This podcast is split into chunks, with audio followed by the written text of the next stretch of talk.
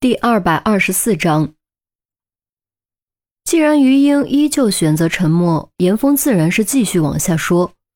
在执行计划之前，你还准备了一封被李莫迪触碰过、有他指纹的信封，以及一张有他指纹的打印纸。你效仿李莫迪的字迹填了信封，但信的内容太多，你怕露馅儿，所以使用了打印，并在最后一场魔术的前夜寄出。由于是平寄，再加上信箱和晚上，收寄人员已经下班，大概两天后才会送达。这个时间对你来说刚刚好。信的内容，你极尽所能渲染李莫迪对你的感情，将幕后指使的身份推到李莫迪身上，同时将柳山哥抖出，可谓过河拆桥，一石二鸟。接下来就是整个计划的最关键一步，也就是在魔术表演现场击杀李莫迪。凭借多次的表演，无论是你还是柳山哥，都对这个魔术已经非常熟悉，实施并不困难，也的确实施的堪称完美。虽然一开始嫌疑自然而然落在了你身上，但你一点都不怕，因为只要等那封信寄到，你的嫌疑自然就洗清了。说到这儿，严峰话锋一转，可是你没有想到的是，就在这最后时刻出了纰漏。你的老上司出现了，他居然拍到了你给柳山哥下套的过程。对他来说，应该看不透你的真实意图，只会觉得你劈腿。但对你来说，这太可怕了，威胁太大了。只要让他活着，你的计划随时面临暴露的风险。恰巧这时他威胁你，约你半夜三更宾馆见面，想来个财色双收。你觉得这是一个好机会，因而起了杀心，决定杀人灭口。毕竟死人的嘴巴是最牢靠的，于是你顺势答应前往宾馆赴约。他见你答应了，再加上觉得你不敢反抗，没了戒心，拿出事先准备的安全套，脱了裤子开始佩戴。而就在这个时候，你趁机抓起笔刺向他的脖子。等他反应过来，为时已晚。颈动脉大出血速度太快，即便我们恰好赶到，也来不及救他的命。而你则伪装成遭受强暴的一方。给这件事的性质盖棺定论。以上就是我对整件事的梳理，请问有什么出入的地方吗？严峰一口气分析完，问道。余英默默摇了摇头。严峰倒是略感诧异，原以为总该有些错漏，没想到自己居然全分析对了。可你为什么要杀李莫迪？你们之间到底是什么关系？韩淼问出了自己心中最大的疑惑。同时，也是严峰心中最大的疑惑。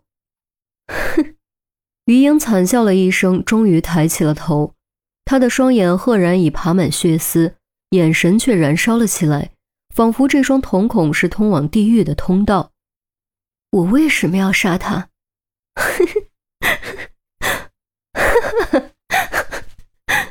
我为什么要杀他？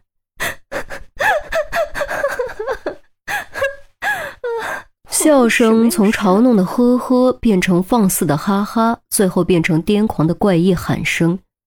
他笑的眼泪都流了出来，却不去擦，哗哗顺着眼角往下滚。韩淼和严峰都不禁微微蹙眉，觉得这其中另有隐情。果然，余英止住笑声，惨声道：“我为什么要杀他？因为他根本就是拿我当玩物，玩物。”你们的关系，我给你们讲的故事都是骗你们的，都是我编的。严峰还没说完就被余英打断。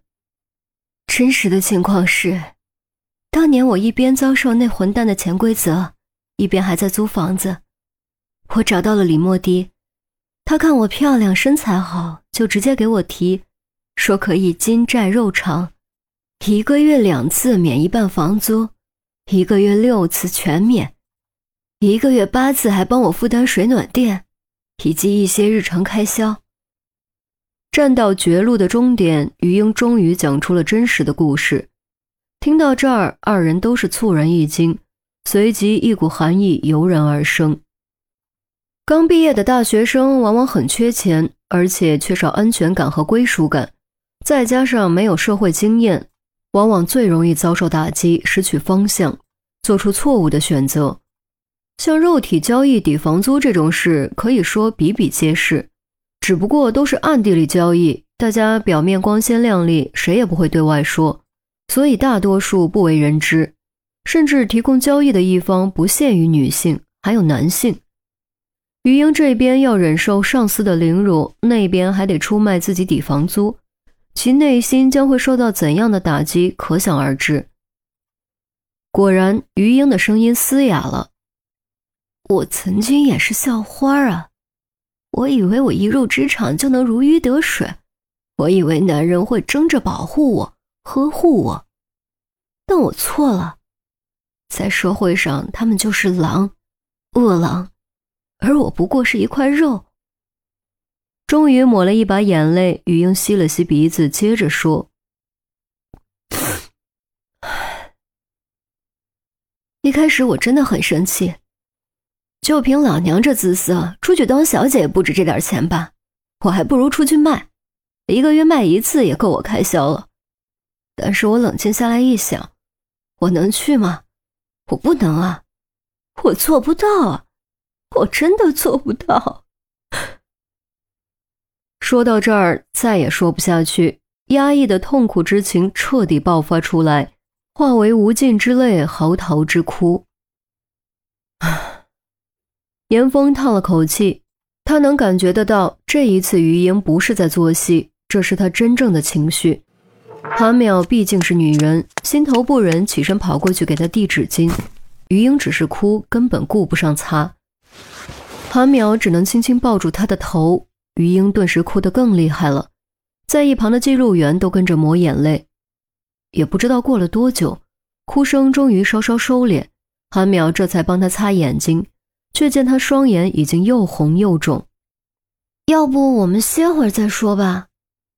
韩淼转头问严峰，不等严峰回答，于英吸了吸鼻子，啜泣着说：“我，我没事儿，继续吧。”所以你还是答应了。严峰只能继续。于英点点头：“我能怎么办？我又不能去卖，我总得生活吧。反正我已经被我上司搞了，再多被一个男人搞又有什么区别呢？”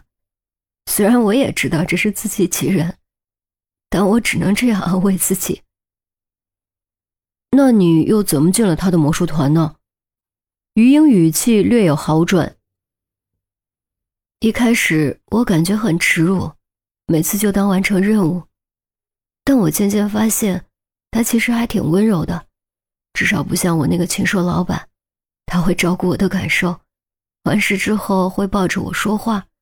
跟我说他的理想，说他的创业计划。